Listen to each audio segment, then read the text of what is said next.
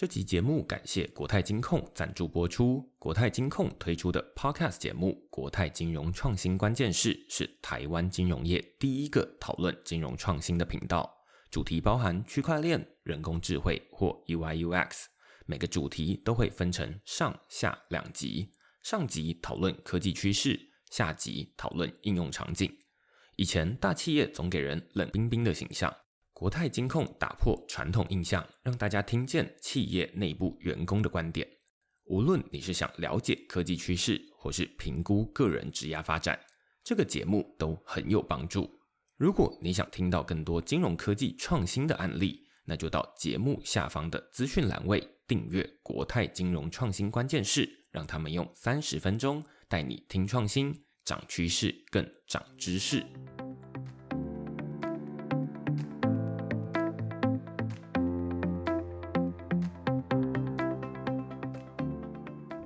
大家好，欢迎大家来到区块市的 Podcast，我是区块市的作者许明恩。那先简单介绍一下区块市啊，区块市一个礼拜会出刊三封的 email 给付费的会员，那其中一封就是你现在听到的区块市 Podcast。那另外两封我们讨论什么呢？最近我们讨论这个 Solana Saga 区块链手机深度整合 Web3 的硬体平台。哎，如果你是这个二零一七年之类的就开始加入币圈的话，你肯定对这个区块链手机不陌生。你会知道说，二零一八年的时候，我们的这个台湾之光 HTC 推出过区块链手机，那时候叫 Exodus。那它后来推出 Exodus One、Exodus One S，然后甚至还有 WiFi 分享器之类的。但是，就我最近去看了，就是那个 Exodus 系列的产品，已经悄悄的收起来了。但是现在二零二二年，Solana 跳出来说，我们要推出一支区块链手机，二零二三年推出。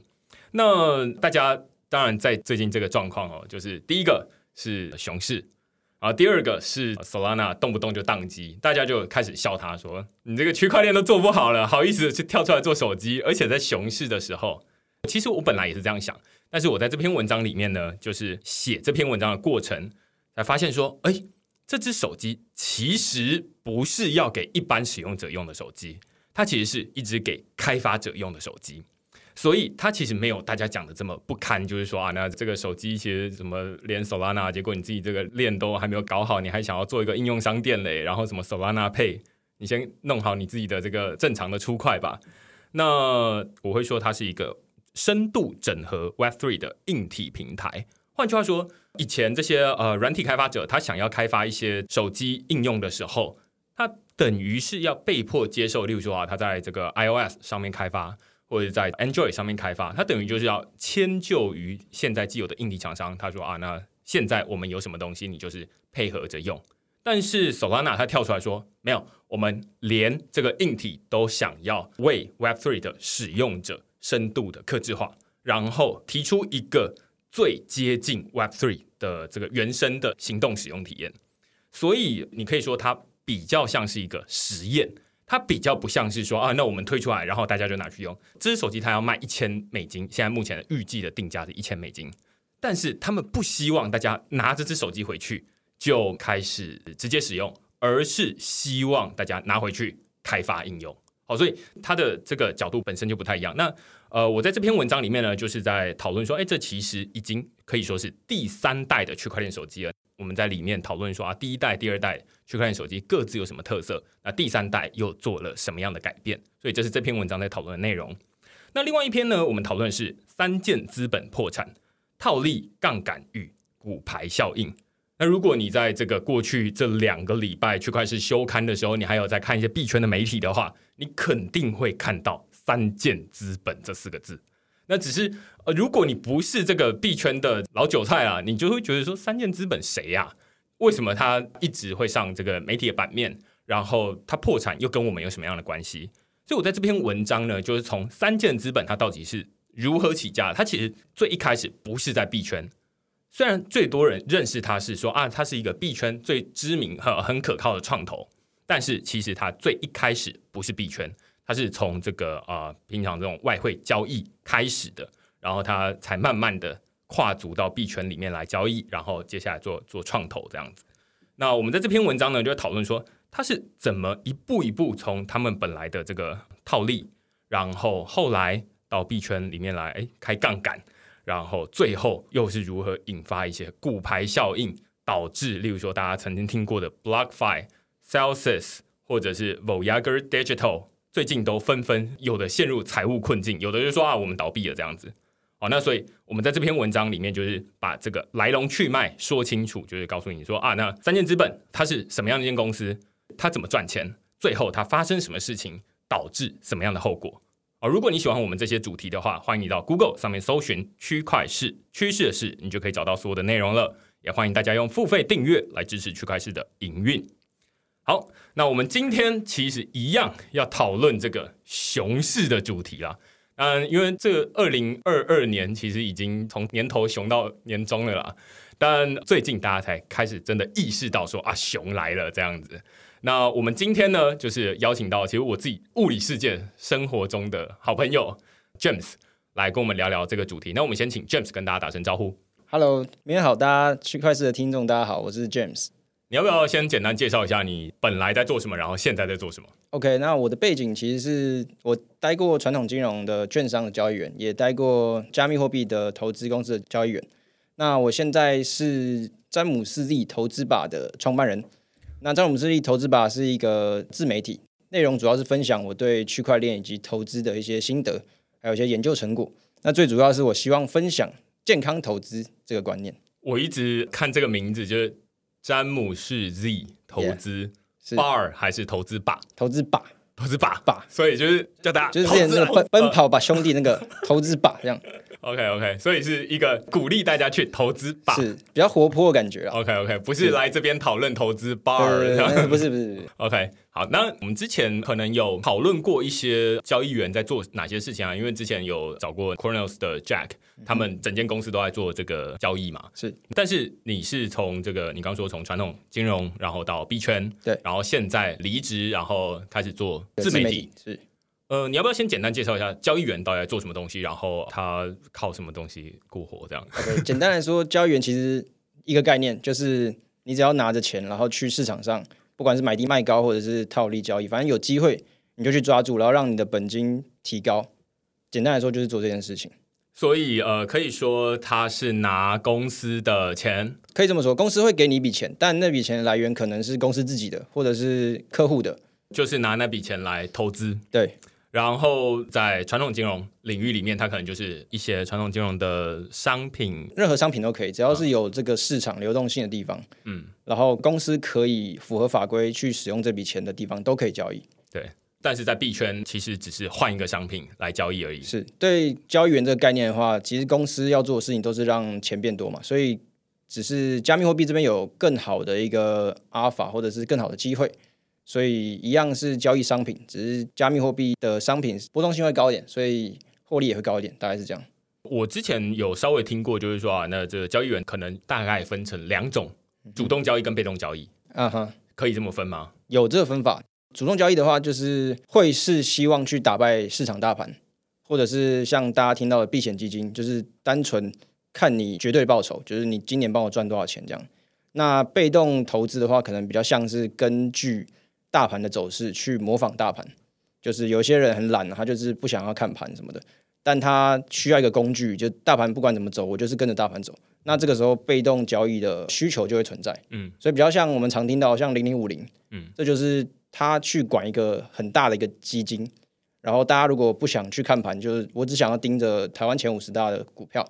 那我就把钱放在这个里面。等下，这个是主动投资跟被动投资。对，这是被动投资，所以主动投资跟被动投资跟主动交易员跟还是根本没有主动交易员、被动交易员这个东西。被动交易员比较像是，应该交易员的话，大家讲的都是主动交易，要不然就不用你了。对，还是你还是你想问的是主动交易跟 主动量化交易？量化交易，对对对对，因为量化交易的话，比较像是大家会把它定义为比较用程式去做交易这件事情。那主动交易的话，就是你的人脑。简单来讲，大致上可以这样分。呃，就是一个策略是你的人脑，对；一个策略是城市，对。把你的脑写进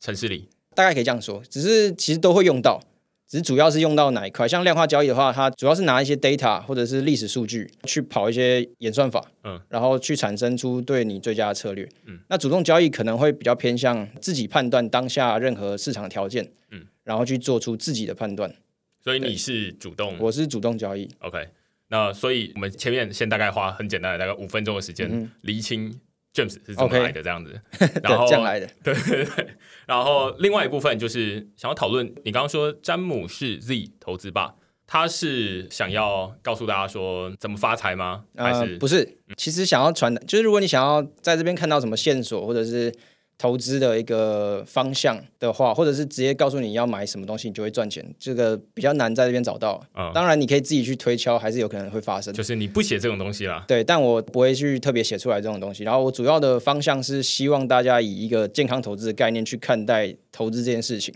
那简单来说，投资是为了要让你的生活品质提高或者是改善。嗯所以如果你为了投资这件事情而影响到你原本的生活，我觉得就本末倒置。嗯，所以我是希望让大家知道这个概念，所以不要让投资去影响到你生活，然后在这个前提下最大化你投资的效益。所以可以说不健康投资的意思就是牺牲你的健康，然后去赚钱对，然后也不一定赚得到钱。哦，干还赔钱。对 对对，好，那现在大概知道说啊，那健康投资大概什么样子？那我们接下来就进入今天的主题。我们今天其实想要分成两个部分，第一部分是牛市做过的蠢事，OK，跟如何面对接下来这个熊市。嗯因为大家都知道说，二零二二年几乎可以说啦，从一月从头跌到尾了，对吧、呃 一路下来跌到中间啦，对吧？哦跌到中间，对对对对。从头跌到现在，要不要跌到尾不知道啦，但是看起来好像是蛮有机会，对不对？就没有人说得准了。哦，呃，所以我觉得在这个时候，大家才开始意识到说啊，那熊市来了。然后，于是大家开始会做两件事情。第一件事情是回头去检讨说，哎，这个牛市做过哪些事情？如果有下一个牛市的话，嗯，我会怎么做会更好？很重要。对，这个其实是我最近有时候在睡觉的时候都会想到的问题，就是说，哦哎，以太四千多、快五千的时候怎么不卖掉？这样 类似这样子。那另外一部分会想说啊，那但是接下来熊市了，那熊市该怎么面对比较好？我们先从第一部分开始好了。OK 牛市做过哪些蠢事？OK，但是首先要先定义牛市。嗯哼，你觉得最近这一波牛市现在结束了，对吧？可以这样说，我是这样觉得。怎么定义牛市？牛市是怎么开始，然后怎么结束？然后你会说为什么是那个时间开始，那个时间结束？OK，那最传统的定义来讲，其实是从股票那边来的。股票涨跌二十 percent 会是一个大家看待的标准，就是涨二十 percent 之后，大家会觉得哎进入牛市；那跌二十 percent 之后，大家会觉得哎进入熊市一天涨跌，不是不是，是是累积起来，可能是一个高点跌了二十 percent，或一个低点涨二十 percent。嗯这，种概念。对，那在加密货币的话比较难去这样看，因为大家也知道，说不定一两天币圈就可以跌个二十 percent。对对，所以币圈我觉得要看的话，我会去看第一个是从总体经济去看，就是用股市去推，因为币圈在大概可能二零二零年之后，其实跟股票或者是总体经济市场走的蛮类似的。那单纯看币圈的话，我觉得突破以前的新高会是一个判断点。就是大家也听过 Super Cycle 嘛，就比特币四年挖矿奖励减半一次，大家会用那个去看下一个牛市或者是熊市什么时候会到。所以像今年目前已经经历过大概三三轮，那这次就蛮准的，就是大概在二零二零年，然后就突破了之前的新高，然后进入个牛市。嗯，对，这是我觉得币圈的牛市的起头，大概是从比特币突破可能两万那边开始，然后到去年十一月，大概到比特币六万九那个时候。嗯，对，大概是牛市是这这个期间。所以牛市结束，可以说马上就是接熊市开始吗？还是中间其实会有一个青黄不接的时候？嗯，我必须说，像牛市、熊市，其实我们都是事后看，然后发现哦，原来现在已经是熊市，哦，原来现在已经是牛市了。所以其实当下没有人说的准，那个时候要进入熊市或牛市。对，我觉得这个很重要。对就是呃，像我这个投资菜鸡啊，就是 最一开始的时候就想说，那投资有什么？就是感觉好像没有很困难啦。就是一开始当然有很多东西都看不懂，嗯，但是就会觉得说，那牛市做多，啊熊市啊就做空就好了。对对对对，啊对其实投资蛮简单的，就是这么简单。只是重点就是人很难判断还没发生的事情，所以像很多人都会，或者是很多老师都会说，可能现在进入了熊市或进入了牛市，可是事实上当时可能就，假如说真的跌了二十 percent，但你也不能保证它会继续跌下去，或者是直接开始反弹。嗯，对，所以这件事蛮吊诡。所以假如说问我今牛市，就是这波牛市什么时候结束？我先说我的偏见是长期来讲，加密货币会是上涨，所以我个人有一个小偏见，就是它是一个有潜力的东西。那在这个小偏见之下，我今年的大概五月，就是 UST Luna 跟 Stepen 爆炸之后，我才真正觉得进入到熊市。哦，对，大概是这个时间点。懂。你刚刚之所以要说小偏见，是因为每个人都会有不同的假设。有人觉得比较悲观，他可能从来没有觉得牛市有来过，是吗？也是啊，然后还有还有人觉得没有进入过熊市过，可能就是什么 狂人之类的。所以呃，这其实就是你会发现说，啊网络上有人在说啊，那现在熊市来了。有可能在去年十月，也有人说啊，熊市来了。对，其实是应该说去年五月就熊市来了，然后啊啊该走了，然后这今年结束了，这样等四年了，这样。对对对。然后结果七月马上开始又开始一波，嗯嗯，对，所以这其实就是每一个人说的都不太准，那就最后一个人说的都就是会比较准一点了。就事后来看事后来看，事后诸葛总是比较准嘛，对没错。对对，但是事前诸葛总是要看实力的，对对对。对对对。那我们就来讨论一下，就是说从这个二零二零年，然后这个比特币突破两万之后，到这一个牛市结束，我们就用你的定义，就是到这个今年五月，Stepen 爆炸，然后这个 呃 Luna 爆炸，OK 中间这段时间，你参与过哪些东西？包含 DeFi、NFT、GameFi 或者是什么东西的 DAO？、嗯哼，一个一个来好了。那我们先先聊 DeFi。好 DeFi。先说我 DeFi 可能不是一开始就参与到，我是二零二零年的十二、十一、十二月才才是真正全心投入加密货币这个市场。那在这个之前，其实九八九月那个时候，其实就有一波 DeFi Summer，嗯，对。然后我进入的时候，其实已经是以太坊被塞爆，然后其他 Layer One 开始发展的时候，那时候我才认识你，是不是？对，差不多就是二零二零二零年十二月，十十二十二月。对对对哦，嗯懂懂懂懂懂懂。所以我那时候其实加入的是是先从币安开发的 BNB 智能链嗯开始进入到 DeFi 这个市场。嗯，对，然后那个时候其实市场很疯狂，就是大家看 APY，就是可能年报酬率都是那种几百，基本上是几百 percent 以上。嗯，所以那时候我从传统金融进入到这个市场，就觉得哎，这是到底发生什么事？就是这没有道理啊。然后可是事实上就是会发生，因为那个时候其实资金是过剩，嗯资金抢着流入这个市场，所以任何一个项目一开始发展起来，其实它的行销预算很够，所以它的报酬率非常的高。你有记得你第一次呃接触的 DeFi project 是哪一个吗？是如果你是想一下 BNB 哦券的话，可能是 Pancake Swap 还是什么？Pancake Swap 是第二个，那第一个是比较没有名气的一个稳定币的交换协议，有点类似 Curve 的那个协议，可是是 BNB 的仿盘，叫然后大概过一下就爆掉，所以我也忘记它叫什么。对，然后 Belt 吗？不是 Belt，不是 belt，是另外一个，对，那个真的是讲不出来是什么名字。然后反正之后进入之后，我是最主要投入比较多钱的是像你刚才讲 belt 跟 Pancake Swap，嗯，对，然后还有 Bunny。嗯，哦对，Pancake Bunny，对，没错。那那个时候的报酬真的是高到吓人，只是比较蠢的是，因为那个时候市场气氛非常乐观，嗯，然后大家也会就是 FOMO 起来嘛，就是哎要不要冲啊，要不要冲，要不要冲？然后就每次有人喊冲，大家一定会冲嘛。可是马上在五月的时候，大家都踢到铁板，嗯，包括我，因为你说二零二一年五月，二零二一年对去年的五月嗯，那一波从六万跌到三万的时候，等等等等，我们先帮大家解释一下，就是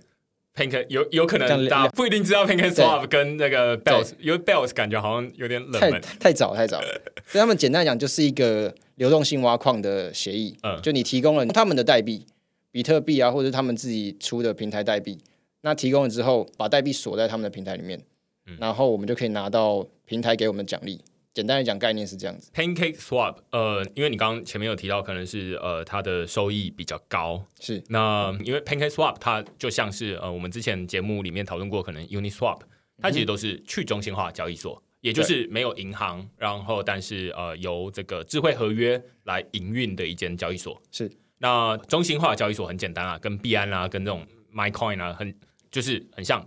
或者是说一模一样，就是可以让你用 A 币换成 BB。对，所以你可能可以在上面用呃 USDT 换成 USDC，这个就是稳定币交易嘛。你可能呃有时候要用 USDC 支付的时候，但是你手上只有 USDT，那你可能就会把这个币拿去 PancakeSwap 换成呃 USDC，然后拿来付钱，大概是这样。对那但是在中心化交易所里面就会有这个呃流动性提供者，又或者我们会称为这个造市商，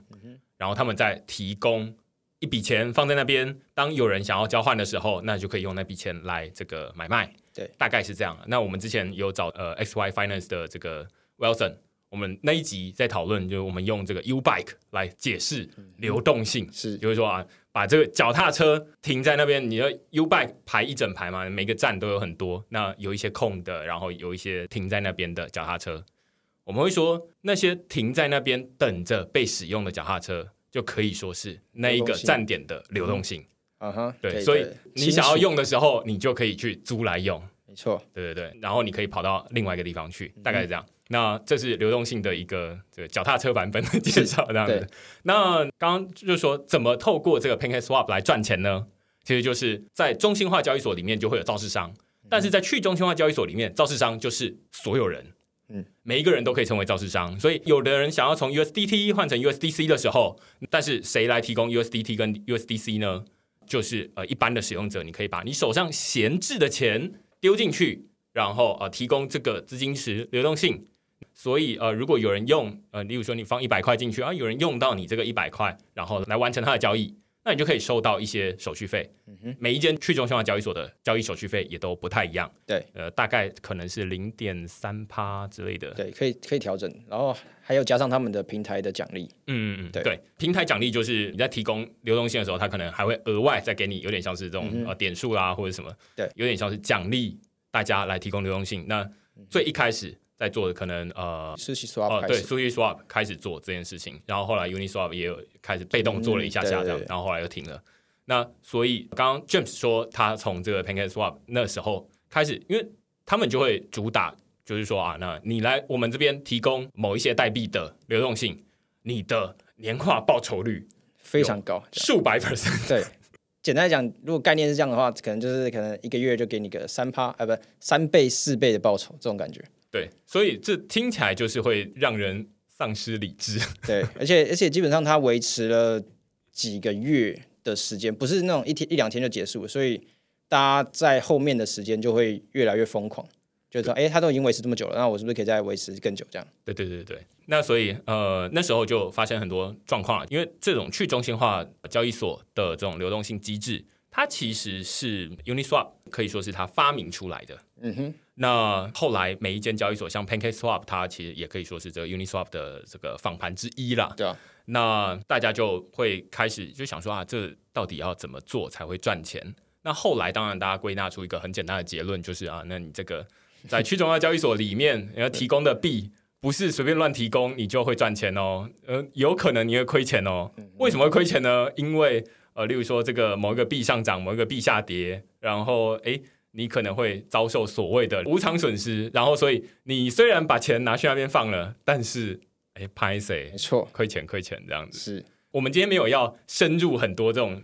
细节啦，但是就是想要告诉大家说，哎，这其实是可以赚钱的。如果你提供对的代币的话，然后它的呃年化报酬率可能是数百 percent，是，但是如果你提供错的话，哎，你有可能虽然你也拿到数百 percent，但是哎，币价你本跌的更多。对。对对对对对，大概是这样。对，这就让我想起来，我其实，在那个时候不止呃提供了那种比特币或者是以太币这种或者稳定币这种比较安全的资产，就是有时候会看到那种哎突然来一个几十万 percent APY，就想说哎到底是怎样，想要试试看，然后偶尔就会丢个资产里面很小一部分，然后丢进去玩一下，然后毫不意外每次都归零，搞到那种是流动性，它因为通常都是提供两个代币，然后去做它的流动性。然后通常都是一个代币会直接跌到零，然后所以很多时候都是连另外一个代币都拿不出来这种状况。对，因为这一段在讨论的是牛市做过的蠢事嘛，嗯其实 DeFi 能够做蠢事很多啦。对，我一直到牛市结束，我可能都还没有结束某一些蠢事。但是最常见的其实就是这种，呃，你被他的 APY 骗到了，是他告诉你说，哎、这个几千 percent，然后几几万 percent 的 APY，、而且他那个 APY 有时候都是用他们自己的治理代币来付。那用自己的代币来付的最大的问题就在于，你虽然是拿那个代币很快，但是币价跌的比你更快的。没错，对，那所以其实你虽然看那个数量一直在增长，但是你的总价值一直 一直在下跌。对，所以我们通常会称我刚才讲那些动作就是流动性挖矿，然后简单来说就是让自己资产增加嘛。嗯，所以那时候我们就流传一句话，就是如果你不知道这个矿这个价值的来源的话，其实你就是那个矿。所以像我那些归零的代币，其实就是自己把自己的流动性提供给别人，然后到让别人赚钱之后，我的价值就没了。然后这些失去的价值就是被别人赚走。对，所以呃，在这个市场上面啊，我会觉得它蛮像是零和游戏。有一点点，有一点啦对，可是跟呃期权市场还是有一点点差，可是类概念上是这样没错。对，所以你虽然去提供这些流动性，你想要赚它的这个 APY，、但是有另外一部分想要赚你的这个嗯 没币价，这样子。是对，那所以到最后，我都还不敢说自己很会玩了，因为我就到可能二零二二年吧，我可能都还会傻傻的想要去投一些这种呃稳定币跟某一个会浮动币的嗯流动性挖矿。然后想要想说丢进去，应该还有一半是稳定币，应该没有那么危险吧？这样子，对对对对。然后后来发现没有没有没有，这种这种都是最危险的，这种都是第一个疯的这样子。真的，对，那所以这是 DeFi 的部分啊，DeFi 的部部分比较复杂一点，比较难一点，嗯那它也需要比较多金融知识。我觉得在熊市，这 DeFi 可能会稍微沉寂一些。我嗯们换一个好了，NFT。OK，NFT，、过去这段牛市的时间，你有参与过哪些 NFT 的 project？然后做过哪些蠢事？OK，主要第一点是我进入到 NFT 的世界，其实不算早，大概是那个时候有看区块市的文章，然后那个时候 看到一个 The Sandbox，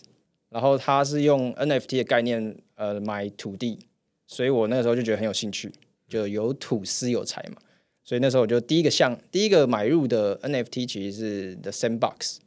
然后就进入到这个世界，然后之后因为其实那个时候买土地是因为哦它是土地嘛，所以它有那个地位在或定位在，但是很常看到一个图片，就所谓的 PFP，嗯，对，一个图片，然后它就是卖了一个很贵的价钱。一开始其实我也觉得那到底三小，就是 一个图片可以卖那么贵，然后智障才会买，就是炒作嘛。然后 但之后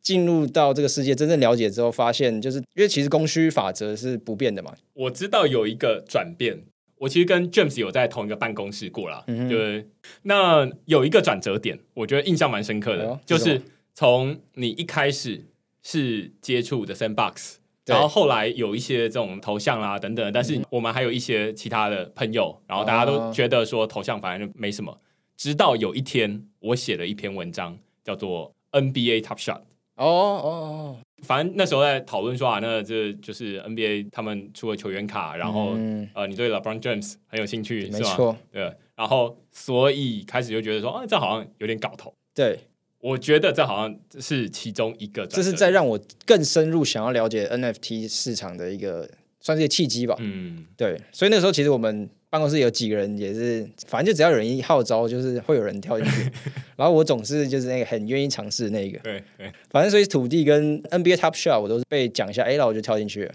就这么单纯。之后就是想说，因为有时候交易无聊嘛，然后就看一下 NFT，然后就觉得，哎，到底为什么这么贵？然后越看其实就越被它吸引到。嗯第一个可能是因为它的价格就是往上嘛，这铁证就放在那边，它就是有能力涨，所以就是让我有兴趣可以研究，所以就进去了，买了头像。我可以我可以告诉大家，我买第一个头像是什么？那时候其实 Elon Musk 大概三四月的时候，就是他的 Twitter 很疯啊，就是又买了狗狗币啊，又买了比特币啊，所以那时候我就 OK 赌他，所以我就买了一只狗的 Dodge Pound 吧，对，反正就是头像是一个 Dodge，所以那时候我就冲着 Elon Musk 买了一个，然后觉得狗应该会起 对我飞这样觉得狗只要只要 Elon Musk 会跟着狗币起飞，没错，然后结果现在大概也是跌烂了，然后前阵子就把它卖掉了。OK，对，然后这这蛮蠢的。讲到 NFT 最蠢的事情，我这边可以分享一个，我觉得已经不能算蠢，已经算是到心痛、心痛的一个事件。嗯就是我之前其实也分享过，就是我在 NFT 上面被诈骗过，啊，嗯，非常难过的一件事。怎样被诈骗？是什么什么样的诈骗手法啊？先说你亏了多少钱？大家可以自己去查，大概是四月初的三十五以太。嗯对，那价格是什么？就大家可以自己去查。啊 OK，然后反正那时候我买了，那时候 Asuki 就是这个项目很火热，大概就是一个日本漫画风的一个 PFP 头像。对，然后我买了它之后，首先我是觉得它，因为它价格已经高到快要接近可以成为那种顶级奢侈品的一个地位，所以那时候我就跳进去买，然后就就被买掉，因为其实还是那个 flip 仔，就是想要赚价差的人 flipper 仔，就是赚价差的人偏多，所以其实他没有那个真正的共识在，嗯，所以反正题外话，反正我就是买了那个东西，然后过了大概六天，就是有人在 Twitter 上面密我，跟我说，诶，我觉得你这个东西很好看，我可以跟你买吗？那我当下第一个反应就是，OK，我其实我就是艺术天才？没有，我就是艺术天才嘛，就是我一挑到什么，大家就会想跟我买，所以我的第一个反应就是 OK，这蛮合理的。可是我又想说，不能开太贵给他，不然其他会被吓跑。嗯那我就开个二十 percent 的获利好了，四十二以太，就是蛮合理的。然后他就说 OK，我也我也想一下，然后就觉得很不爽，就是他我就明明就是他想要，然后这个价钱也没有很贵，对，然后还要过了一天才回我，竟然还不马上说好？没错，然后我就很生气，但是我心里又很急，想说赶快获利了结，然后就再买一个地板价的，这样子扫进来，然后是中间有获利就拿去做别的事，然后隔天，所以他隔天密我的时候，我就 OK，他应该是要了，很开心，然后我那时候心态就比较急躁，就第一个是有贪心的心态，然后第二个是过了一天，我已经有点等不及了，然后就很急嘛，所以他那个时候直接就贴了一个照片跟网站给我。跟我说可以使用这个网站去完成这笔交易，然后我也想说蛮合理的，因为那时候市场上最大的交易所是 OpenSea，只是用 LooksRare 就是这个比较小交易所，它的手续费比较便宜，所以我就也没想多，就是觉得诶他是懂的哦，可以用手续费比较便宜的东西，然后我就直接点进去，迫不及待。但这个时候我其实还有一点防备之心，嗯我就去点了他的地址，看一下他到底有没有这四十二以太哦，可以付给我。看他有没有先准备好钱。对，是，嗯然后还有他的那个地址到底是不是就是 NFT 的藏家？嗯然后里面就是有 NFT，然后也有四十二以太。嗯那我就觉得，哦，那应该真的是觉得我的眼光很好，想要跟我买。嗯对，然后可是我就 OK 好，然后我就检查完了嘛，然后我就好吧，那就直接点一点，赶快成交，赶快赚钱这样。嗯 OK，然后点完之后发现，哎，怎么跑的有点久？然后我就点到那个 EtherScan 上面去看，嗯哼，这笔交易怎么那么久？对，然后点了才发现我同意了他使用我 Azuki 的使用权，所以他这个时候就有权利可以直接把我的 Azuki 从我的钱包拿到他的钱包里面。哇，我那时候本来点了下去，然后看一下我的 Azuki 在不在，嗯。然后发现他的地址就是他的持有者已经不是我的地址，嗯，就是在这一瞬间就直接不见了。所以呃，可以说他跳出来，就是他把这个网址丢给你，然后呃，你就想说啊，你会成交，然后你按可能是发起交易啦等等的，嗯哼，然后他通常假设是 MetaMask，它就会跳出来一个这个类似这种 approve 对同意，然后接接受交易这样。对对对，但是绝大多数人大概都不会看中间的那些东西，没错，看也看不懂啊。就是好，就赶快结束嘛。对对对对，那就就而且就赶赶快卖，赶快卖它的，很企业，反正就是 approve。绝大多数人这样，我现在也是都是这样。其实说真的，然后就这样过去了。但是我第一次听到，原来是可以把这个 NFT 的这种呃，有点像是它的使用权限对，同意权限，给对方，对，然因为后让对方可以有点类似我们在做流动性挖矿的时候，你先跟项目方或者是平台方同意了你提供这个代币，嗯，所以让他们有你这个代币的使用权，然后你才可以把代币交给他们去做智能合约的使用。哦，就其实交易也是这样，就是我想要换比特币换成 USDT 好了，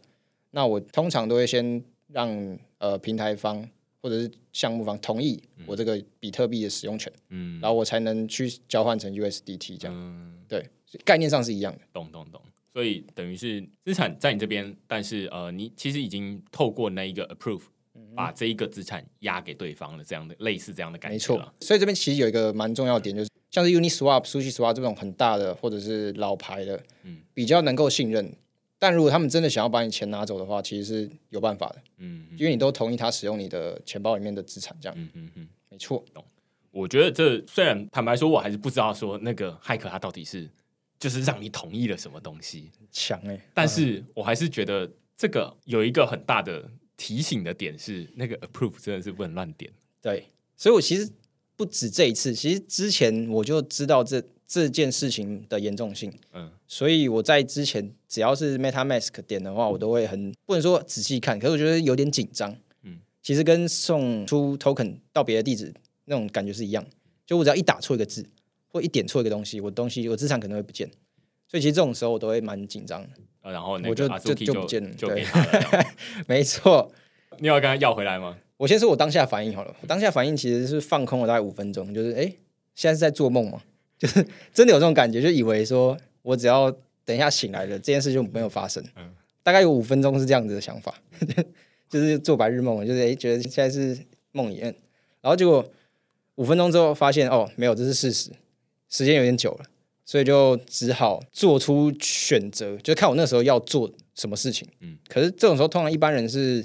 我设想啊，一般人其实包括我自己，会非常的有负面情绪，就对简单来说就是很失望啊，或者生气啊，或者是后悔。对对，但是我怎么讲？我觉得我还蛮厉害，或者自我保卫的机制，或者是交易员做久了，嗯，就是这些情绪其实对我现在的处境来讲没有任何帮助。所以当时其实我有这个念头之后，马上就把这些东西抛掉，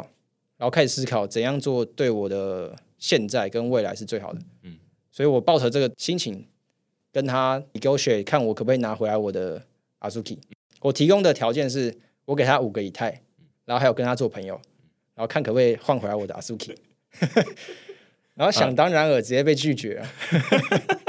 是谁要跟你做朋友这样？但我当下其实有一个念头是觉得他很屌，就是可以骗到我。嗯，虽然说我一定犯了很蠢的事情嘛，可是他整个过程让我觉得他真的蛮屌的。嗯嗯就是从铺陈啊，从前一天开始密我，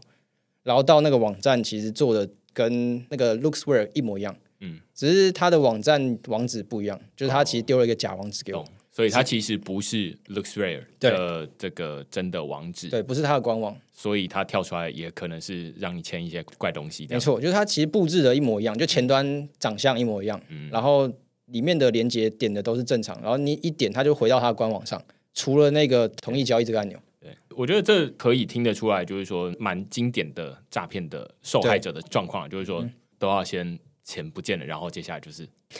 我刚我刚发生什么事，对啊然后就会期待我要梦醒了吧，该醒了吧。没错，那如果你是当事人的话，你可能都会觉得说啊，那我好像没有没有做错什么事情。而且你刚刚在讲这一段的时候，我突然想到，我觉得这其实跟最近的这个呃，大家在回头在讨论说呃那个 Ronin 嗯呃哼，对，跨链桥被被害的时候，那现在大家回头来讨论说啊，那其实当初为什么被害？他们呃追出一个很简单的原因，其实是这个他们里面的工程师想要在同时在外面找工作，然后哎、然后另外一间假的骇客组织，然后他们创了一个呃工作，可能他伪造另外一个公司，他可能想去的公司，然后开给他一个很高的薪水，然后等等的，然后还甚至还面试了，然后面试完之后还寄给他一个 PDF，然后他不疑有他就把它下载下来，然后于是这个就进去了，这样。超猛，但这这两种诈骗的模式是不太一样的啦，嗯。就是一个是要让你在链上在那边签约，然后签了之后你的你的资产给他，那这边是呃有点像是透过这种呃骇客的手法，骇客啊，然后就是呃渗透你的这个，社交工程什么的，对对对对，所以那是完全两种不同的东西。但是最难的地方就在于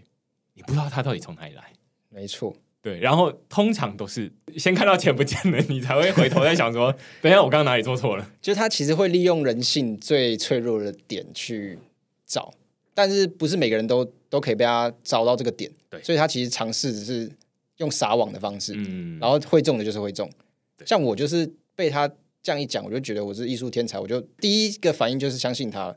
因为说实话，我如果真的是喜欢一个 NFT，我也会做类似他的事情，就是去找这个持有者，然后就问他，哎，要不要卖我这样。嗯，所以我就不疑有他，第一点，然后之后就慢慢掉入他的陷阱，这样。我觉得这就是想要录这一集的其中一个原因啦。想要告诉大家说，其实，在牛市里面，你可以看得到，就有点像股票这个牛市的时候，你会觉得说啊，好像大家都赚钱。其实，如果你仔细去看的话，你你会发现说，呃不是每一个人都那样，那只是非常片面的一个事情而已。即便像是呃 James 这样子，就是是会亏的。对赚很多，没 对对对对对对，但呃他还是会动不动就是把他过去这几个月赚的钱全部都亏光 了。我这边可以提供一个数据啊，就是现实世界的数据。嗯就我前阵子可能一个月前吧，然后跟大学朋友在聚会的时候，然后我就随便抛一个问题，因为他们其实都出社会，然后就开始投资股票啊，加密货币可能没有，可是股票，我就问他，哎，到底现在谁还赚钱？因为他去年大概我是今年问的，所以他去大家去年其实都会晒一些单啊，说哎赚了几 percent 几 percent 这样。对，然后就问到底现在还有谁赚钱？然后统计数据跟网络上流传的说法其实蛮类似的。我我们大概六个人去，然后我问五个人嘛，然后有四个人是赔的。嗯，所以其实就像网络这样讲，就是其实只有百分之二十人会赚钱，然后剩下百分之八十人都是赔钱。我想要告诉大家，就是趁这一个机会，我就再加一个人好了，就 哎，再加一个人，对对对，我想要告诉大家的是说，哎，大家都知道说，我之前呃会告诉大家说，我的这个加密货币的资产占我总资产超过九成以上了。那而且我会就是固定的一直买，一直买，一直买这个比特币、以太币这样子。但是在这个已经过去的牛市呢，我完全没有卖，所以我的那些资产都还在。我没有把我的这个所有的资产都放在我已经公开的这个 ENS 的地址啊，但是合理合理，对吧？对吧？但是如果你有去追踪我的 ENS 地址的话，你会发现我那 个 ENS 地址就没有在动的啊，就是只有进来没有出去啦。TX 没有在增加 对对对对，就是会一直东西进来，可能有时候我去领空投啦，我去拿 NFT 啊等等的，但是不会出去，你不会看到我出去 不。会有 out。对对 OK，对，所以我这几个礼拜最大的一个，你可以说懊悔嘛，或者是哎检讨啦，检讨啦，就是是说，哎，如果就是有下一个牛市的话，嗯，我应该不会想要这样子一直拿拿拿拿拿拿到底，嗯。然后到熊市再回头来想说啊这件事情，而是我会想说啊，那可能可以在中间怎么样的时候卖掉。目前听到这边，大家都觉得是废话，废话啊？就是、嗯。对对对，但是呃，这其实启发来自于，就是我我是受到那个呃以太坊基金会的启发，哦，我之所以前面决定说完全不卖掉，是因为我觉得说啊，那我就是长期看好这些东西，没错所以，我就是一直买，一直买，一直买，一直买。嗯，但是呃，在牛市的时候，你就会觉得说，一直买也还好啊，就是总资产一直上去。对对对对对对。那但是在熊市的时候，你才会开始回头来检讨说，啊，这样好像不太对。没错，对，那我后来发现，就是以太坊基金会，他们是会卖偷以太币的，对，而且新闻都会报。嗯，而且那卖点刚好都是以太最高的时候，对对对对对对，我觉得蛮厉害的。然后，因为这是这个之前那个好朋友场吴跟我说的，那之前在以太坊基金会，他后来现在在 IM Token，那他就说，其实就是看以太坊基金会什么时候卖，因为他觉得他愿意相信这个以太坊基金会的判断这样子。那我后来就去网络上查说，以太坊基金会为什么会卖币，后来才发现说，诶，大家有在讨论这件事情，他发现说，这个决策其实来自于 Vitalik Vitalik Buterin，就是以太坊创办人，他自己做以太坊，然后他自己卖币。嗯哼，有的人可能就会说啊，那你看 Elon Musk 他们可能卖什么 Tesla 之类的股票，然后可能就会被拿来做新闻。那当然，Vitalik 他卖以太币，可能大家也会想要知道为什么。他就说他有一个很简单的理由啦，就是说，因为他觉得这短期内已经涨太高了，高到他觉得不合理的地步，所以他就觉得说，那透过这样子来累积更多的以太币回来，这样以太坊基金会才足够多的钱来支撑更多的应用开发，这样子。哇塞，他是被工程师耽误的交易员哎，他觉得太高了，然后就卖，然后真的就是高点 对，当然这个判断决策未必是这个 Vitalik 他做出来的，啊，就是他会说，呃，以太坊基金会里面应该会有人在看这个东西。那但是反正就是我听完之后啦，我只有很简单一件事情，就是先去看以跟太坊基金会地址是哪一个，先追踪起来。是对，那他以后要卖什么东西，哎，我第一个收到通知，啊 对啊，跟着卖对这种机会很少啊。像去年的两个高点，就是他卖两次嘛，对其他时间好像好像没有卖，对不对？对对对，我觉得很神啦，就是大概是从二零二一年的这个十月、十一月的时候，那时候卖了一次，嗯后来以太又涨到四千多块的时候，就是在二零哼，哦，一次是五月了，哦对大概五月，然后一次是十月、十月、十一月是。对对对对，就是二零二一年的四五月的时候，反正就涨到一个高点，然后接着跌下来嘛，然后卖了一次，然后后来在十月、十一月的时候涨了一次，又买了一次，神呐、太神，真的太神。神呐、然后就觉得说啊，反正就是追起来，因为我自己想法是一样的，是我想要累积更多的嗯。以太币，但是我的方法是啊、呃一直买，一直买，一直买，嗯，但是我觉得哦，现在看到了另外一种做法，更高手的做法，对，最一开始其实我跟大家一样，就是说啊，就是买低卖高，买低卖高，没什么信仰啦。嗯嗯在最二零一七年的时候，，OK，对，然后所以如果用一个比喻的话，它有点像三个阶段，就是见山是山，见山不是山，见山又是山。哎呦，然后我觉得很 很强，太很强。深奥了吧？我觉得很强很强，就是一开始你就是买低卖高，就是这种 flipper 炒币仔啊，嗯对对啊。那后来你开始有了信仰之后，你就觉得说，没有，不管什么东西我都不卖，嗯哼，跌啊，你跌啊，看你能跌到哪里去啊？就是 hold 对对对。归零我就再拿薪水出来再买这样子。哦，嗯对对对，那但是现在现在又是学会又是炒币仔，对学会新的就是见山又是山，嗯哼，对，就是会觉得说啊，还是回到炒币仔，就是看到太高的时候就卖掉。嗯哼，只是变更长期，不是短线，对对对对对，所以我觉得哎，这个小技巧分享给大家，合理。就会觉得说啊，这样你也可以跟以太坊基金会一样有钱。那我可以分享一个 嗯，就是我在这个牛市学到的一点，就是不不能说学到，就理解到一点，就或者是发现我自己的一个小迷思，就是在去年或者是今年，反正就是这我参与加密货币这一年，这两一两年，其实我会以一个参与者的角度太多，就其实我是一个交易员嘛，但是我因为觉得加密货币是一个科技，我把它当成科技，所以我会很喜欢参与到里面的任何一个事件。然后我就会以这个心态，所以我的身份有两个，一个是交易员，一个是参与者。那直接讲好，我觉得我参与者的部分占了太多的比例，所以会让可能资产价格或者是我参与的事情的价格下跌了，但我还是无动于衷，因为我觉得我就是参与者，所以没有意识到其实以一个交易员的身份不应该呃承受这么多的回档之类的。所以如果有下一个牛市，如果是希望以资产增加的角度来看的话，我不会让自己当做参与者的身份这么多，我会以交易员的角度看多一点。我觉得这就是一个很很大的不一样，就是我跟你有类似的想法，就是我自己在币圈的时候，我自己在最近在反思这种呃过去的这个牛市，然后我就想说啊，那下一个牛市要怎么怎么做？还有另外一个，除了刚刚那个要跟着以太坊基金会之外，还有第二个是觉得我跟你一样，就是我会想要参与，所以你在这个币圈，你无论是参与这个加密货币的交易，或者是参与 DeFi、参与 NFT、参与 DAO，、你都会有一个第一时间的感觉，就是诶，这个东西现在到底成不成熟？这个是比较少人有机会去做，因为大家可能会被这个钱包挡住啦，会被这种技术的困难挡住啦，等等的，嗯所以他不太会知道说到底他现在的状况是怎么样，只能看新闻报道的状况。那所以来决定说啊，那例如说元宇宙，大家都讨论很多元宇宙嘛，但是其实 The Sandbox 里面没有几个人这样 子。根本就没有人。对对，然后 Decentraland 里面，我每次演讲每次开，就是 你去看那个入口大跑厅得很顺，真的是没有人啊！对对对对对。那所以呃，你就会发现说啊，这个就是新闻跟现实的落差。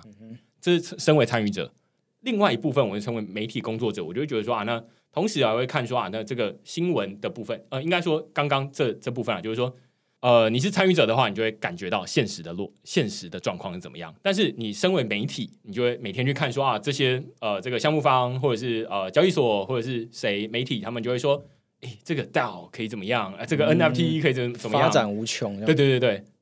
就是我就会发现理想跟现实的落差。所谓就是理想，就是大家这个项目方说出来的那个愿景，然后跟现在的状况，然后我就会自己常常在两边去有点像是拉扯。嗯那最近归纳出来，发现说，哦，那其实这两个落差就代表的是那一个呃，它的泡沫会长得多高，跟它最后会消到多低。哦的一个、呃蛮差理的，蛮合理的。对，那所以我就可以看到说啊，那你看现在这个呃炒作讲成这个样子，但是现在实际上只有 这么少人啊，那你就知道说现在大概高点了，对，啊，你就可以离开了。类似这样，这边有个小陷阱，嗯就是因为价格跟价值它是不一样。你刚才讲的是价值的部分，嗯，就有可能价格很高的时候，但价值很低，大家都觉得会有泡沫嘛，但它就是有可能价格再更高，嗯，所以这个时候可能会有个陷阱，说，哎，大家觉得我们可能在业内就会觉得这个东西根本就是垃圾，可是他讲的故事很好听，吸引到非常多的热钱，然后现在热钱也很多，那在这个情况下，资产就是会继续泡沫。对，我觉得这个这个其实蛮吊诡的。同意，同意，同意。我觉得你刚刚讲到这个之后，我就马上再想到另外一个，就是、嗯呃，但是先把刚刚这个讲完，我就觉得说啊，那之后可能就可以对视视情况，啊事情上可以放空。对，但是什么叫做视情况？是哪一个情况？这是最难的部分。对对那呃，最难的部分接续到后面这一个，就是我觉得想要讨论的就是 Stepen，你也有参与啊哈，啊、参与到尾巴。哎哇，尾巴这个字很痛，通常尾巴是最刺的啊。很痛啊。对对对，那 Stepen，我我自己就是从开始到结束，我觉得就是有你刚刚说的这种感觉，会觉得说，当我开始在脸书上面看到有朋友在走路的时候，就会觉得说啊，这好像不知道到底是什么东西，然后就想说要放他一两个礼拜，然后开始就是哎，好像越走越多钱，越走越多钱这样子，然后就想说哦，到第三个礼拜的时候，开始有一些媒体开始写这个东西了。然后想说，好吧，那我就深入研究一下这个东西要是什么东西，然后我就开始呃写 Stepen 这个呃内容这样子。然后那时候也写了一篇文章来讨论这件事情，就是呃走路挖矿，然后跟呃它的代币经济是不是可以持续？结论是不能不持续。对，那时候有看，然后接下来我就决定说啊，那反正我已经等了好几个礼拜了，如果我要进去的话，早就已经进去了，所以我绝对不会等到我写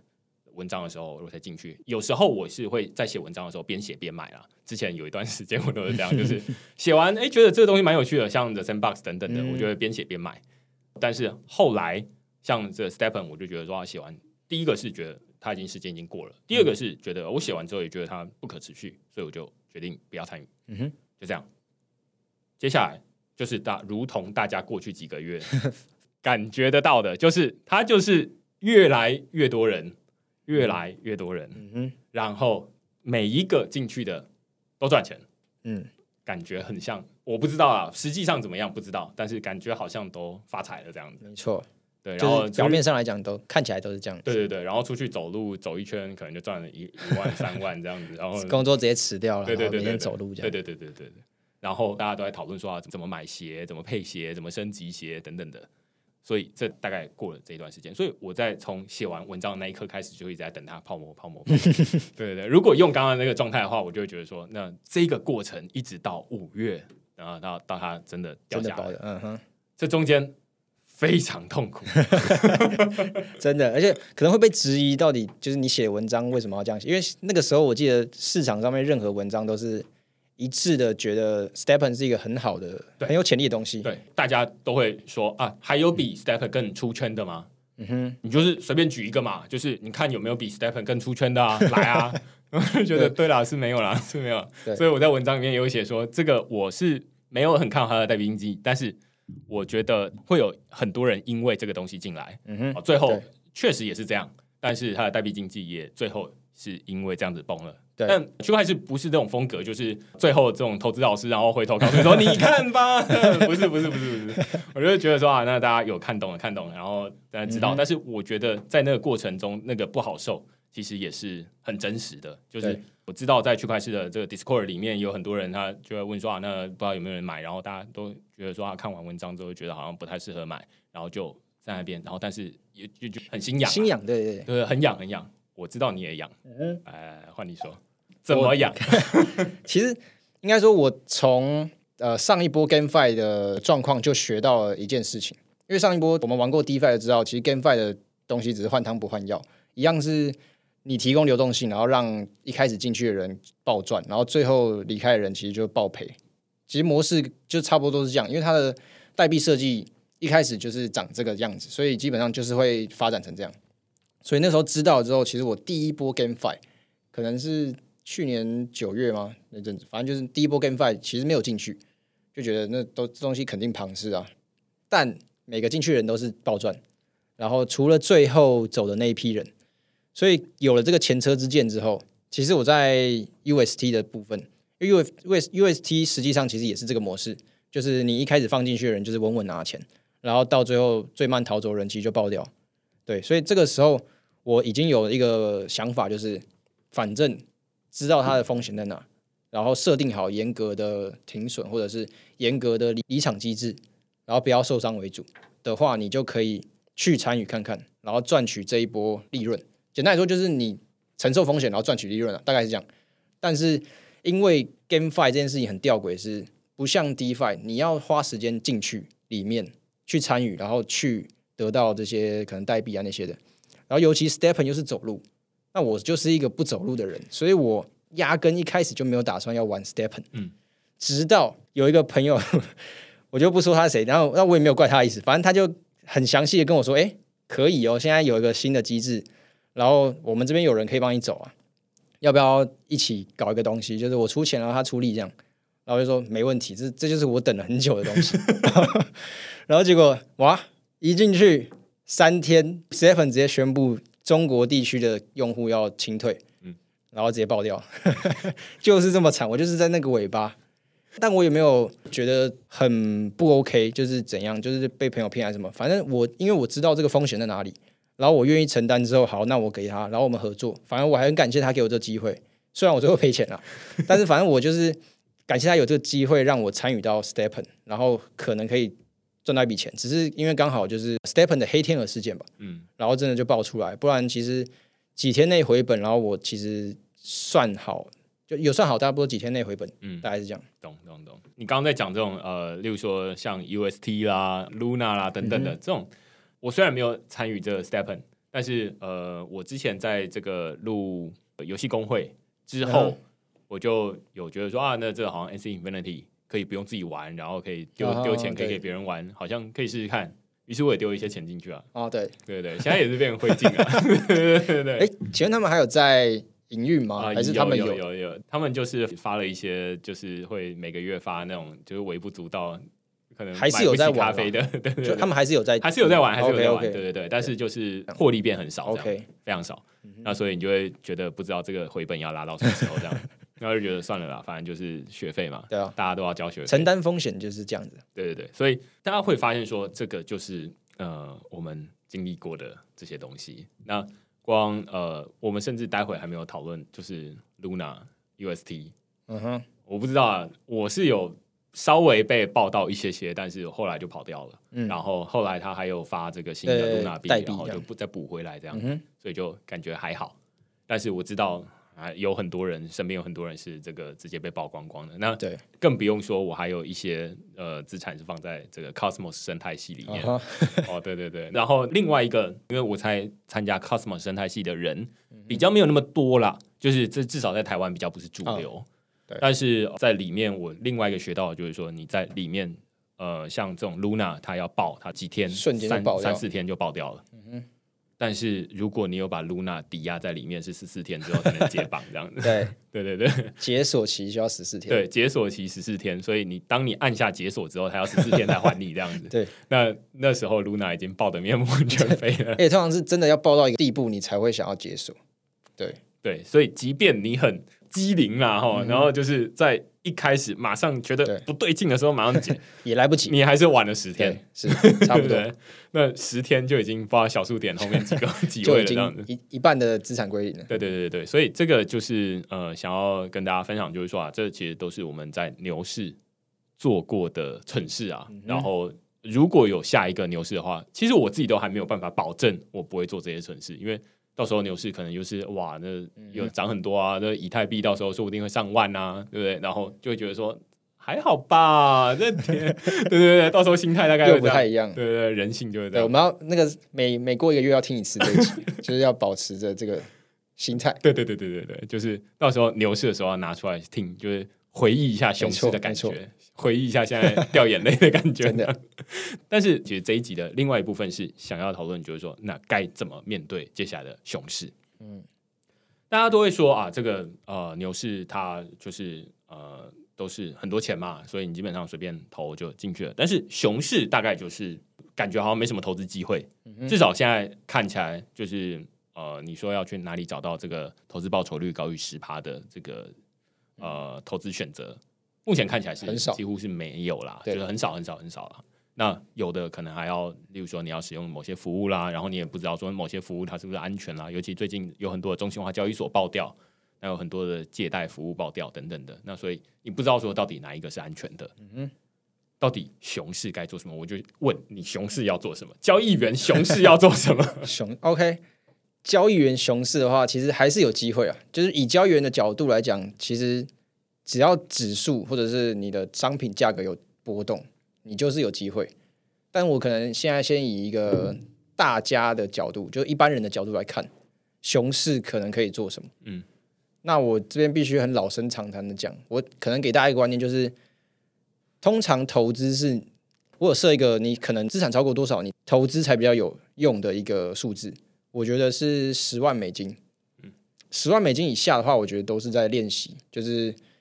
因为说实话，你没有十万美金以上的资产，你在做投资，假如说你只有一百万好了，一百万也不少了。可是我说，我意思说，如果你要用这笔钱来赚取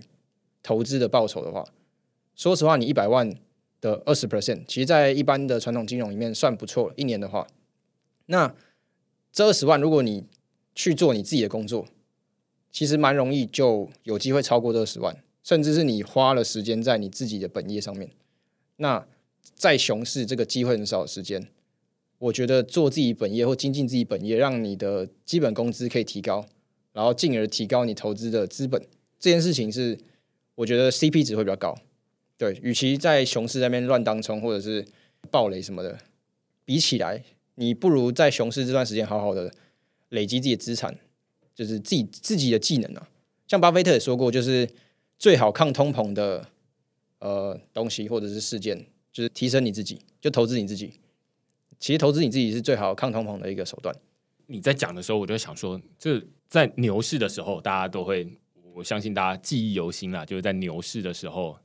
你说啊，你要去工作，大家就是说来走路啦，对就是我走个路可以赚一万，你工作一天赚个三四千这样，对对对对，不太对。所以就是会觉得说啊，那这样子就是走路，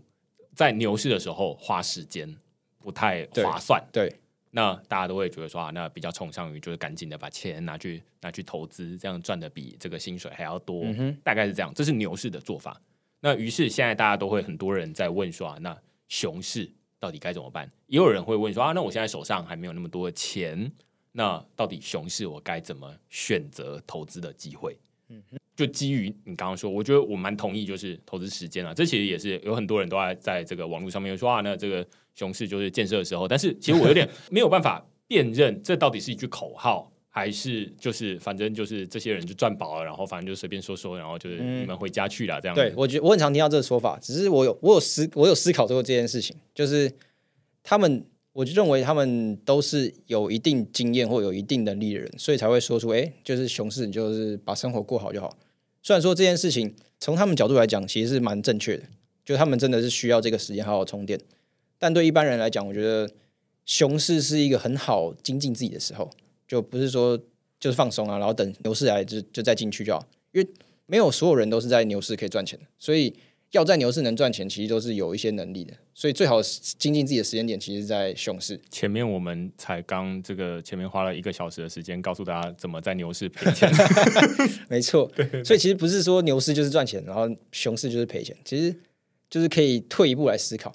就是没有说。一定要像那些大佬讲的这样。我觉得同样这句话，其实我在休假之前有写过一篇，就是如何面对这个币圈熊市的，里面有认真的想要理解过这句话。我觉得这句话结论啊，是它有道理，但是它有两个角度来看。绝大多数人就会看到说啊，那这个都是这种呃已经这个赚完的这个 财富自由人士说出来的话，就说啊，那赶赶紧的去工作啊，这样子之类的，然后我就去游艇啊，这样子，对，类似这样。那这是一种解释方式啊，但是这不是绝大多数人的，不适用于他们。对对对，不是我们这种人要听的角度。嗯哼，但其实我们也有一般人的这个理解的方法。我想办法解释一下，就是说，在现在币圈熊市的时候，它其实是每一个资产都跌。啊，于是你可能可以用，但是你的这个时间是固定的。你的工作时间是固定的，所以你现在你可以用同样的工作的时间，然后去赚到理论上比牛市更多的那些资产，这是一个对。很简单的角度。那接下来你可能因为在这里就是会有很多的机会啦，就是在熊市的时候，大家会想说啊，那就是到底要做什么样的事情？然后当然也有很多诈骗仔就会跑掉 哦，所以所以你熊市其实大家多的是时间，然后大家好像也就是没有那么多的竞争。你可以在这里用我的时间来兑换这些代币，等待这些代币在牛市的时候起来。如果你想要在熊市里面投资，就是投钱，那你很有可能会亏，也有可能会被诈骗，因为在熊市大概就没有那么高的 APY。然后，但是你又想要投资 APY，所以在熊市最适合投的其实是大家的时间。那在熊市会有哪些可以投时间的东西呢？举例来说，我自己就会蛮看好的是，可以去收藏一些 NFT，然后那些 NFT 未必是要很贵的，因为在熊市其实没有人 现在应该都哦，除了几个蓝筹的还是对对对对，那绝大多数的 NFT 可能就是会看，呃，现在熊市其实也没有人愿意花钱，那理论上它的价格会越来越低啊。那有一些应用它是需要花时间慢慢累积起来的，例如说啊，那我呃其中一个区块市接下来会想要做的事情就是说啊，把呃区块市的文章发成 NFT，在这个 Mirror 的 SYZ 这个平台上面发成 NFT，让大家可以收藏。那这个收藏其实区块市一个礼拜会出看两篇文章而已，如果再加上 Podcast 就是三个而已。那让大家可以收藏这个东西，看在牛市的角度，就会觉得，哎、拜托，愚公移山哦，就等你收藏完，我们币价都已经创新高了。对对对，所以就是不适合在牛市做的事情。啊，但是这件事情很适合在熊市做，因为大家多的是时间，我们就慢慢跟你就是收藏、收藏、收藏。嗯那我自己的预估是，呃，我自己的目前的计划是，区块链的这些 NFT 的文章是不收费的，就是免费。但是你可能还还是要支付一些，例如说在 Optimism 上面的这个手续费十块钱台币等等直。接去 Layer Two 了。对对对对，那所以你就可以直接在上面收藏。那透过这种收藏，它的好处是在下一个牛市的时候，我可以知道说哪些人是区块市的的忠实的呃读者或听众。你是听众的话，你就是收藏 Podcast 的 NFT；你是读者的话，你就收藏文章的 NFT。如果你两个都是的话，你就两个都收收藏，反正我都不收你钱，那就是付一点 Layer Two 的 Gas fee 而已。那这样的好处是什么呢？你在下一个牛市累积了两年之后，你可能会知道说啊，那哪些人是哪些？那而且不只有我知道，而且是其他人也知道。那当其他的呃交易所或者其他的 project 他们想要空投给这些币圈的人的时候，哦。那他们会有一个很简单的 target 的对象，就是那就是持有这些 NFT 的人。区块链 OG，对，所以我就觉得说，这个是我只是随便举例啦，就是说、这个是一个很适合熊市做的事情。熊市就适合做那些没有什么钱的事情，但是这些的东西，一样可以用区块链来做，而且它就是慢慢的累积，慢慢累积，累积出你的身份。在牛市，大家也一样会说 NFT 代表你的身份啊，但是。大家也知道说，啊干 NFT 那么鬼，代表都是有钱人的身份，然后没钱人都没有身份这样子。那但是熊市，我会觉得我更看好的是这种不用花钱，或者花很少钱，但是在下一个牛市它会产生很有影响力的 project。那我就随便举几个，一个就是刚刚说的 Mirror 的 XYZ，或者我之前写过 Lens Protocol，类似这样。所以我就觉得说啊，熊市跟牛市不是熊市就完全没事做躺平，不是，是熊市你要花时间，对牛市你要花钱。这两个，你如果在牛市的时候花时间，然后在熊市的时候花钱，那就事倍功半对事倍功半。对对对那反过来就是事半功倍。啊！这我我的理解了，我我好我好同意哦。对，这就是熊市，其实就是时间多嘛，对因为钱少，然后相较之下，诶，我刚才说 CP 值的意思就是钱，就是你花的时间跟你的报酬的比率。所以在熊市的话，你既然你报酬已经不高了，所以你就可以花一些时间放在真正像你刚才讲累积的事情上面，就不是把钱直接丢在一个会涨的东西上面，因为标的很少。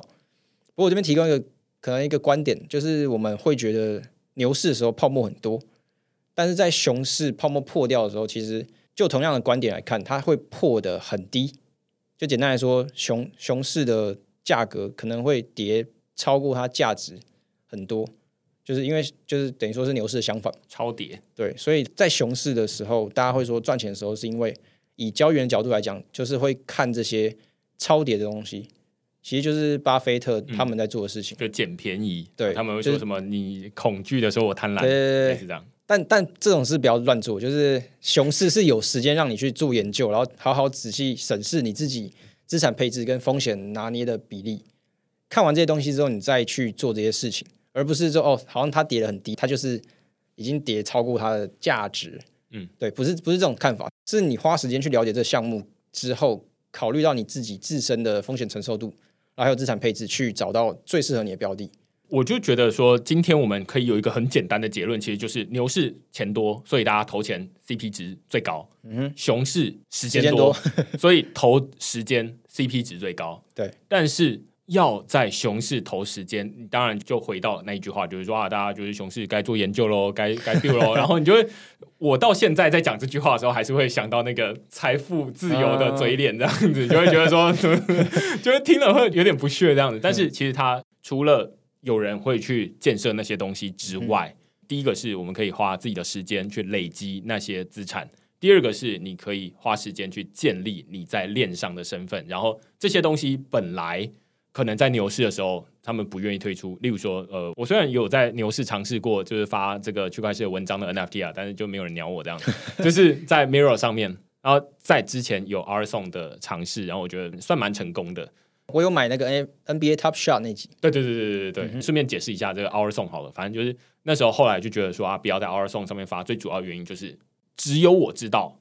哪些是我的收藏者，但是哦。其他的 project 不知道，因为 Our Song 它就是一个中心化的平台，那所以我觉得这就失去了它最重要未来的赋能，嗯。就是其他人都知道，然后可以空投给他，懂？所以。这个是我希望大家听完这一集，第一个前面是知道说啊，那牛市不是每个人都赚钱啊，就是至少你可以从这一集里面听到大家都会有赚有赔，然后绝对不会是资产巅峰的那个时候，嗯，没错然。后你可能会资产巅峰回撤多少这样子，然后我可能就是回撤蛮多的，就是现在你看以太比特跌多少，我我回撤多少这样子啊，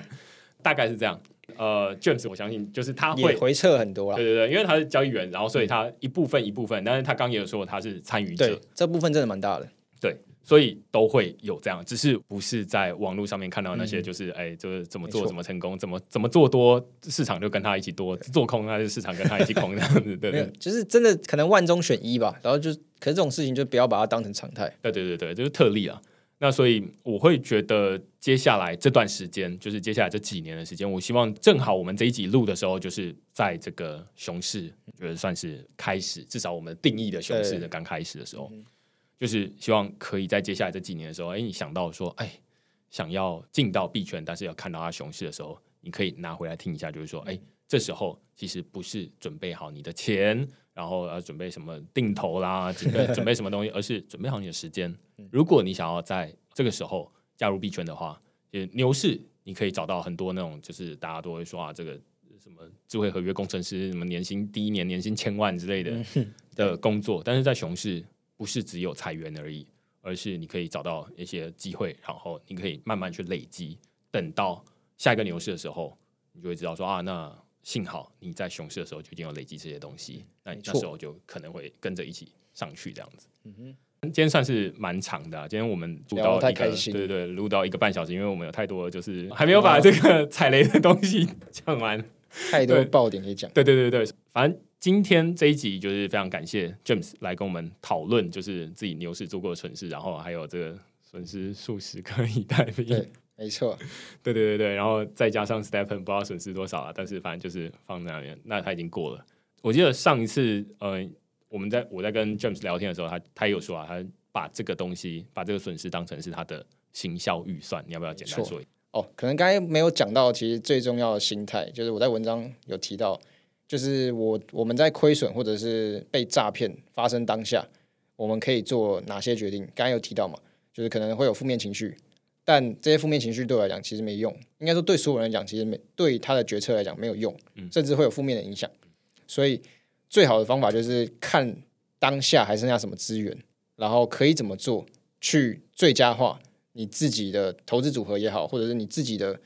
呃未来的事情也好，反正就是专注当下，然后应用资源，让你未来最好。不要去回顾之前已经失去的东西，或后悔之前已经失去的东西。嗯，对。那我的对于诈骗那件事，我的做法就是，因为我可能那个时候已经有想法要做自媒体，所以就把这件事情当成是我的可以说文案或者是一个行销的手法，我就把这件事情公布给大家。就第一个想法当然是想让大家知道这件事情，不要再掉入一样的陷阱。然后第二个想法就是我可以用这件事情来推广我自己的品牌。嗯，对，所以我会说我拿了这个三十五颗以太去砸在这个行销，砸在我这个品牌的行销上面。对，所以呃，这其实就是呃，给大家换一个角度思考啊。那也不是说要来什么最后喝一碗鸡汤之类的啊，就是说你可以这样想。那这样生活会好过一点，就是会最后会比较健康一点。我觉得可以套用在任何发生不好的事情，或者是有机会让你后悔的事情上面。对，所以总是看向前看，这样。好，那今天我们感谢 James 来跟我们讨论这个主题。那如果你喜欢我们这集讨论的话，欢迎你到这个你自己收听的这个播放器的平台底下给我们留言或评分。那接下来虽然是熊市，但是呃，也欢迎大家付费订阅支持区块链营运。呃，现在是做研究的好时候，是不是？没错。好，那就我们下个礼拜再见，拜拜。